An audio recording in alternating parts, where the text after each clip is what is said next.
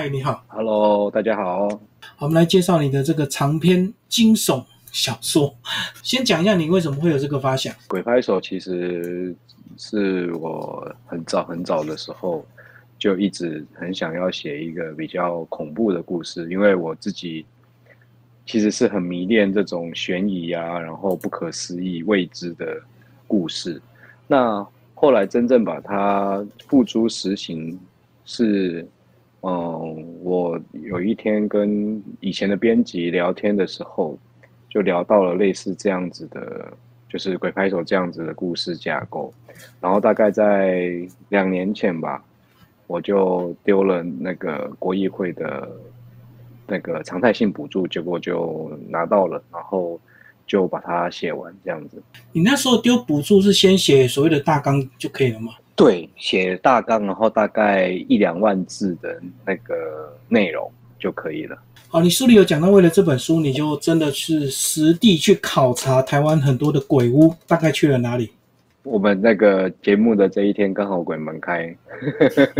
哦，今天七月一号。对对对，今天今天刚好鬼门开。呃，我去了其实蛮多地方，但是这种地方并很多很多地方其实是陆陆续续的，就是。从以前就很喜欢去到处走走看看。我大概因为我从小是在桃园长大，所以桃园的一些像呃桃园市区有很有名的就是火灾烧过的这个以前的百货公司、戏院，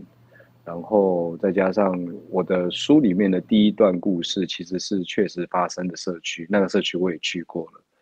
那很多很像高雄的，我就是我太太娘家的高雄的，呃，非常凶猛的凶宅大楼，我也去过了，这样子去了蛮多地方。真的进去，你有感觉到吗？有感应吗？我我可以用这样子的方式来形容，就是呃，它的感觉有一点点像好天气的时候在户外看天空，然后有的人会觉得。云就是白色的一坨，有的人会觉得云是小狗、小猫，或者是牛，就是他会想会会看得出来有各种不一样的形状。那我真正非常有感觉的，我在书里面的后记其实有写到，就是就是高雄那一个非常凶狠的凶宅。其实我去的时候，他正在呃搭着鹰架，好像整栋大楼要。重新就是装修，重新拉它的那个街道，并不会非常的宽大。我就车停在对街，那准备要下车的时候，就感觉到一阵非常非常不欢迎我的，就是好像有一股气要冲出来，迎面而来，就是那种感觉会让你的鸡皮疙瘩瞬间冲起来，而且头皮觉得头发留不留没有办法留在头皮上，然后那一瞬间的感觉。头皮冒汗，就是头好像都要湿掉那种感觉。其实真正的感觉大概只能在这样。如果要再更加的细节的话，可能要在里面待好长一阵子，这样才会有感觉。嗯、我相信这种所谓的感觉，其实跟你去的这个时间点啊，或者是你当下的身体状况或者心情的一个状况都有影响。哈。没错，没错，就是这样，真的，真的。对啊，如果你是半夜去，那当然很有感觉啊。那如果你刚好身体又很虚的话，现在有很多那个脸书有很多冒险团啊，他们就是半夜播节目都这样子啊。对对对，但是我觉得那个其实约这么多人，其实没有办法好好的去感受一下那一个环境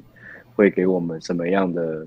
呃触动啊，或者是有什么特别的。呃，想法我觉得就比较没有办法，它就像一个秀一样。但我们我真正去做填调的时候，那种感觉是有一点点像是去参与一个情境，我觉得还是不一样。但是你这个主题虽然聊的是所谓的这个一一些阴间鬼怪的故事，但是我觉得你隐隐约约有带入鬼跟人之间的一个这个连接，对不对？因为它还是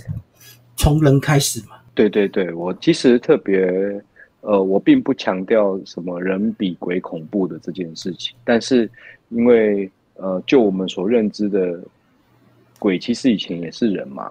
所有的故事其实都脱不离跟人相关，所以我在呃叙述这一些悬疑的，然后未知的，甚至是一些稍微比较恐怖的片段的时候，我都还是会以人为本，就是从人的角度去出发，然后。尽可能的去探讨的，其实呃有有有蛮大的一个面向，它是在探讨人在遇见不可思议的状况的时候，呃瞬间的反应，而不见得一定是强调在那个恐怖的氛围里面。好，那是不是就把这个故事稍微跟我们讲一下？鬼拍手这个故事其实是在叙述一个呃失业的年轻男子，叫杨树哦。那杨树就是我们曾经有一个俗话叫做“前不栽桑，后不栽柳，院中不栽鬼拍手”。这个鬼拍手就是一种树，就是叫杨树。台湾其实很多，尤其是白杨树，非常非常的多。那这个主角杨树呢，因为失业的关系，就跑去当了房屋中介。然后在当房屋中介的这个过程当中，接到了第一个 case。那他原本很期待自己可以借由这个 case 顺利的拓展自己的中介人生的业务，但没有想到这个 case 带给他的却是非常呃不可思议、非常惊恐、非常悬疑的，甚至是有一点恐怖的呃过程。那在这个过程当中，他也认识了一个女孩子。嗯，女孩子她原本的工作是肩颈按摩师，但没有想到，除了肩颈按摩之外，她有一些非常特殊的能力。于是他们就会一起跟着其他的伙伴，在呃这些凶宅中介的过程当中，其实不见得是凶宅中介，就是一般的房屋中介当中去。冒险的一段旅程，大概是这样子的故事。里面其实还是带有一点幽默，对不对？你希望大家用幽默的心情来看这本小说。对对对，没有错。我我特别，因为其实很多时候，如果有用一些比较幽默的角度去看的话，即便是很恐怖的东西，就是所谓的恐怖，就一定有一定会掺杂着你可能不想面对，或者是你不熟悉的这些东西。你对于你自己陌生或者不熟悉的东西，你感到恐怖或畏惧的时候，其实只要有一点幽默感，你把它变得好笑一点，我认为其实呃很多的困难它都可以迎刃而解。我觉得我很喜欢这样子的感觉，所以我特别在书里面多放了很多呃比较幽默一点的元素。里面提到好几间的这个鬼屋，那其实我们对这个未知的状况，一般人都是会害怕。可是也有带入所谓的这个社会现况，有些人就专门在投资所谓的鬼屋啊，专门买凶宅。是是是，现在还现在有哎，现在而且因为现在这最近这一两年疫情过后，突然间这个呃房地产就是各地房地产都。暴暴涨，凶宅的交易其实，在现在市场上是非常非常热络。我埋伏在脸书的两三个凶宅社团，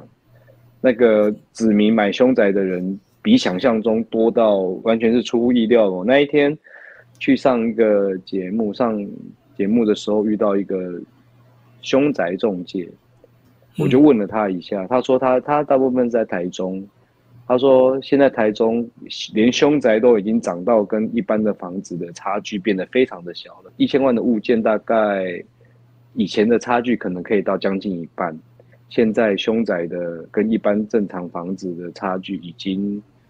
可能只有一千万，只有两百万这样子的差距了。所以，但即便两百万也是非常的高，所以它的交易是非常热络的。因为就是有人不信邪，就是有人不不相信或者没有。”信仰的，他们是不担心这个的，这样子。很多投资客他是无所谓的，反正他只要低价能够。投资客就更无所谓。对，投资客更无所谓，因为呃，目前政府规定的凶宅登录是，就是下一手一定要登录，就是发生物件的时候，他要发生意外、非自然死亡的时候，他一定要登录为凶宅。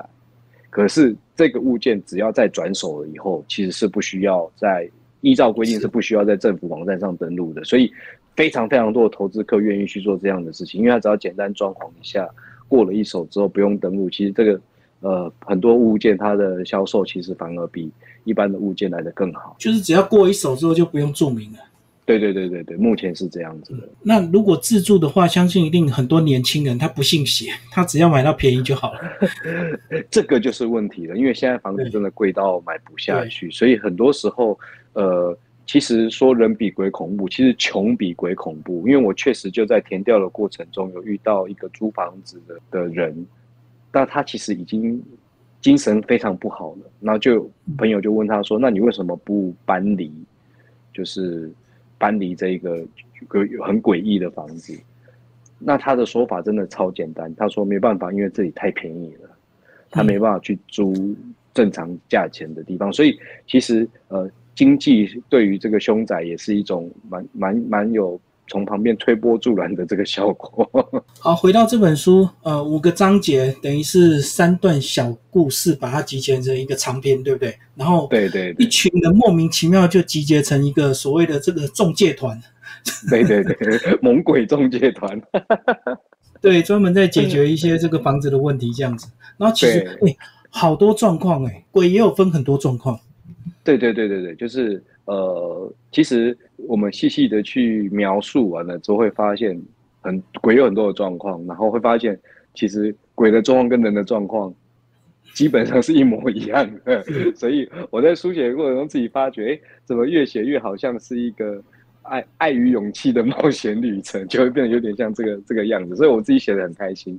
就是它有一些恐怖的成分。但是它也有很多很温馨的、很温馨的地方，这样子。我觉得你在写的过程，文字的叙述都很有画面，所以你是本来就有预期，它如果能够翻成影视作品的话，是会更精彩。以前在写小说的时候，反而会想比较多这种，就是画面感啊，或者改以后改拍的方便性。最有趣的是，我鬼拍手在书写的时候，反而是用另外一个角度在进行，所以不是不是以影视小说的角度进行。呃，这件事情我从来没有在其他地方就是特别的去宣扬过。就是在我没有写书的那一段，就是我去年也有参加过金明大哥的这个广播哦。就是我当了十年的这个呃洗车工，在我重新回到写书，但现在算起来已经十二年。这段期间，我最喜欢最喜欢看的就是书小说类型，其实是中国的网络小说，他们就是。每天他都会更新，可能一篇至三篇，甚至有时候爆量的时候，他们会更新五篇，每篇两三千个字，然后他们就是非常的需要很生动的情节，然后每两三千个字就要留一个伏笔，一个爆点，让读者愿意每天想要去追它。对，其实我这一次的鬼拍手，并不是以影视为角度去出发，我反而是以我我所看的这些中国大陆网络小说。去出发，就是我想要写一个像那样子的小说，让大家一直追，一直追，会觉得很精彩，然后很想要一直看下去。他等一下又要发生什么，又要发生什么，又要发生什么，非常紧凑的这种风格。那也改变了自己一些写作的方法，会在一些细节上面描述的更加详细，让大家可以感受得到哦哦，原来那个环境是什么样子的，那个地方是什么样子的。所以其实呃，很多人看了之后觉得，哎，他好像很适合。呃，改编成，因为它画面感蛮强的，但是我的出发点其实意外的收获了这个画面感，但我的出发点其实最开始是以网络小说模式去进行的，这样，就是所谓的快节奏嘛，然后几千个字就是一个小梗这样子埋着，让你这样接着看，接着看，对，就是一直在做单点突破，就是你只要。大概三五千个字，我就要突有一个突破点；三五千个字，我就要有个突破点。好像它又要翻转，翻转之后又要再翻转。那这个在写我在写作的过程当中是非常爽快的，就非常痛快。就是我自己并不会很焦灼于我是不是又想不到什么，不会。我反而是觉得我不断的去冲刺这个事情太好玩了，太有趣了，然后自己都蛮蛮受到这个这样子的写作内容的吸引，这样。就跟我们台湾的连续剧八点档那种狗血剧很像啊，就是对对对，半小时就一个梗，然后一个高潮就突然结束了，然后明天你预期有那个结果，结果又拖过去了，然后又有新的危机，每天都有。但我没有，但我没有把它拖过去了。不过不过，确实是不断不断的，就是要去冲刺这个新的元素、新的元素，让读者会觉得好像就很紧凑，然后很很顺、很流畅，然后也不用太。除了想象我所描述的场景之外，其他部分不用太多余的思考，这样娱乐效果要比较强一点。我在看，其实我有这个感觉，因为我一直觉得好像这几间房子有点关联性，你好像有一直隐约的在铺。对对，但是因为鬼拍手还会出第二本，然后甚至有可能会出到第三本，所以关于它是不是有什么样的关联性的这个问题，我只能跟各位听众朋友、各位读者说。它是有关联性的。那很多人想很想知道里面很多没有解释清楚，会觉得怎么这样子就结束了？哦，不担心，因为所有觉得戛然而止的这个部分，其实都是因为后面它有很重要的地方需要需要进行，所以不能讲的在前面讲的太清楚就没有意思了。这样子，你会不会担心人家把它当做爱情小说来看？这个男主角跟女主角，感觉好像有点暧昧哦。诶，后面两个产生一点依赖感，对不对？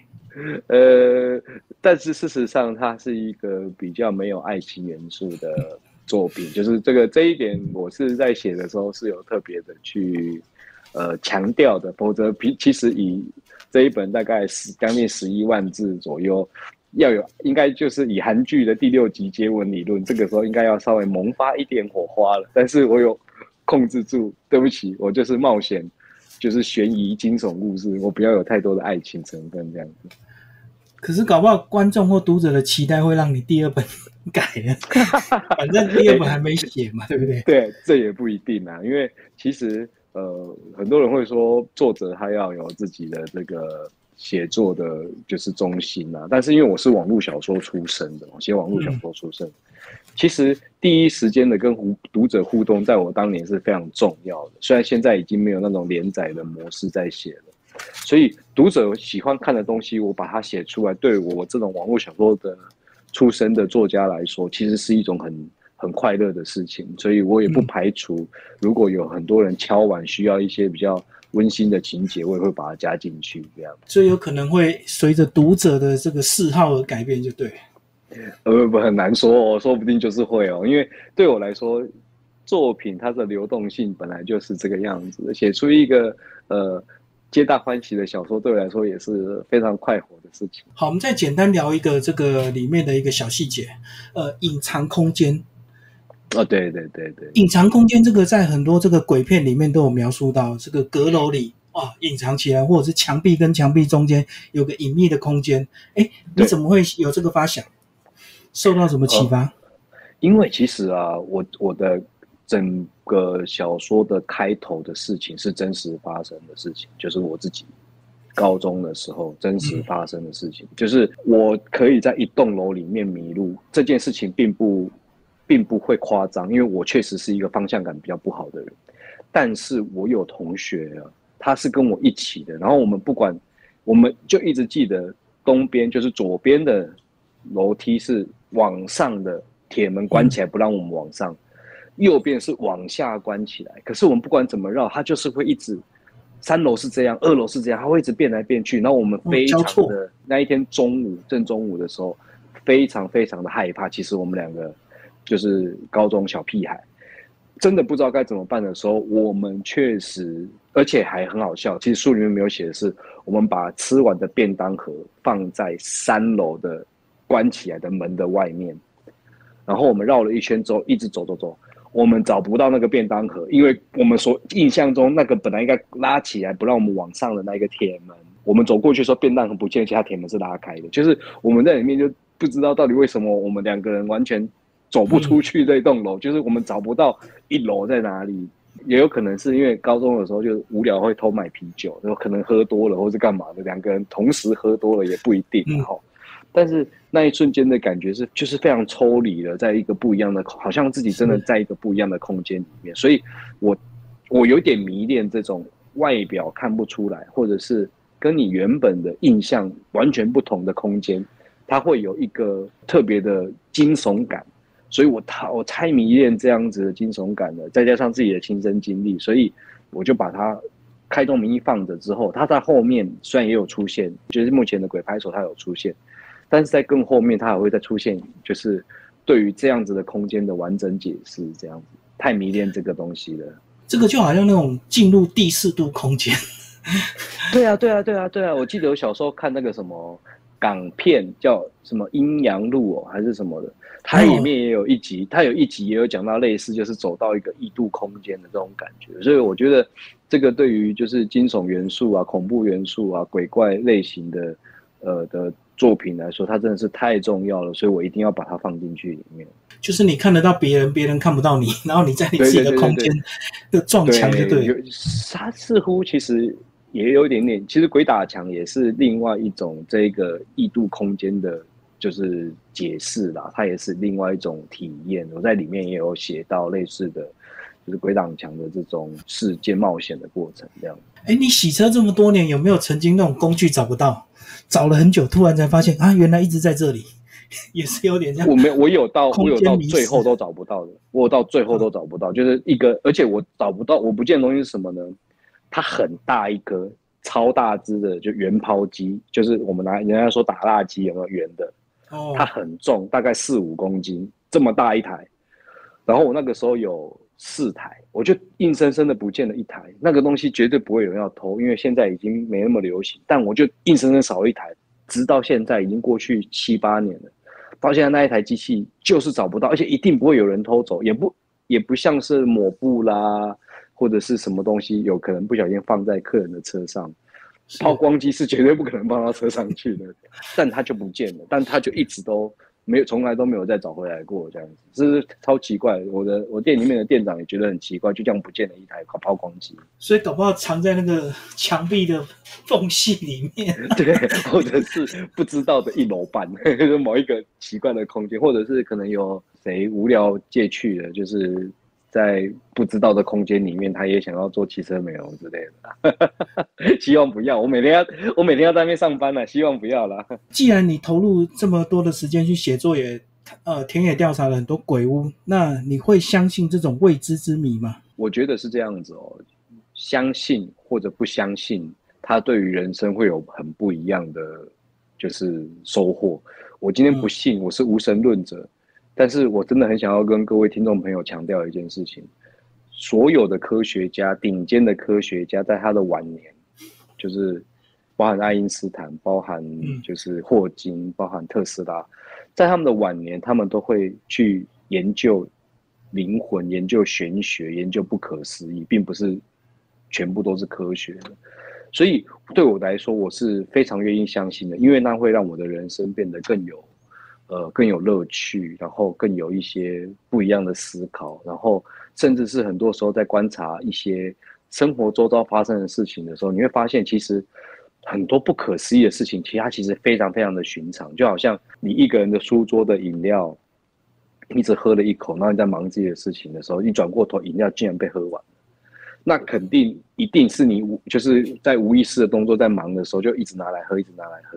但你就可以从你的生活中去找到另外一种可能性，是会不会你其实没有喝，而这样子的想法，这样子的想象力，就会是一个非常有趣的，我觉得是人生的调调剂啊，然后是一个人生的呃更多元的水彩的颜色，它会让你的生活变得更。更有意思，然后更恐怖一点，可是也会觉得每一个地方好像都有一些细节。我觉得我，所以我是选择我相信这样子很特别的东西，然后也借由这样子的东西，让我的生活更加多姿多彩。这样就是相信会让你增加很多生活的乐趣。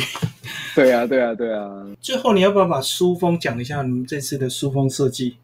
一半的这个骷髅头，然后又插满了鲜花。我们这一次的书啊，做了四个封面，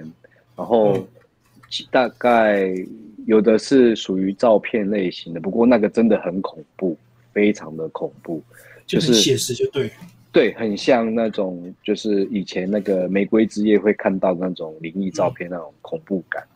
然后我跟那个编辑啊，跟总编，还有跟我太太讨论的结果是。那个恐怖的虽然非常贴切整本书的风格，但是真的太恐怖了，所以我们找了一个这个骷髅头的样貌，然后颜色稍微再调整更更简单一点，因为那时候颜色是比较缤纷的，调整一下，然后包含鬼拍手的字形也调整一下之后，呈现给读者是呃，其实是我们反而不是为了强调恐怖，我们反而是有一点想要压下来那个恐怖，就是不要让。呃，读者觉得这个东西好像太过于惊悚这样子，我们反而是这样。然后我是收到自己收到书的时候才发觉，那个封面上面有一只就是干科的小手手，对，小手手。我觉得那个这一个就是美编这一个设计啊，是让让我非常惊喜，然后也觉得非常非常喜欢的一个部分。因为鬼拍手，然后多了一只手，要觉得它是呃恐怖的感觉也好，是觉得小可爱啊、小温馨的感觉也也很好。其实我对于这次的封面是非常非常喜欢的。对，你刚刚也提到说，其实你这本书并不是要让大家很惊悚、觉得很害怕，还是带一点幽默跟人性的一个探讨嘛。所以鬼很像人，人也很像鬼，就对。还好我没有小孩，因为小孩更像鬼。好，今天非常谢谢泰宇为我们介绍新书《鬼拍手》，谢谢金明大哥。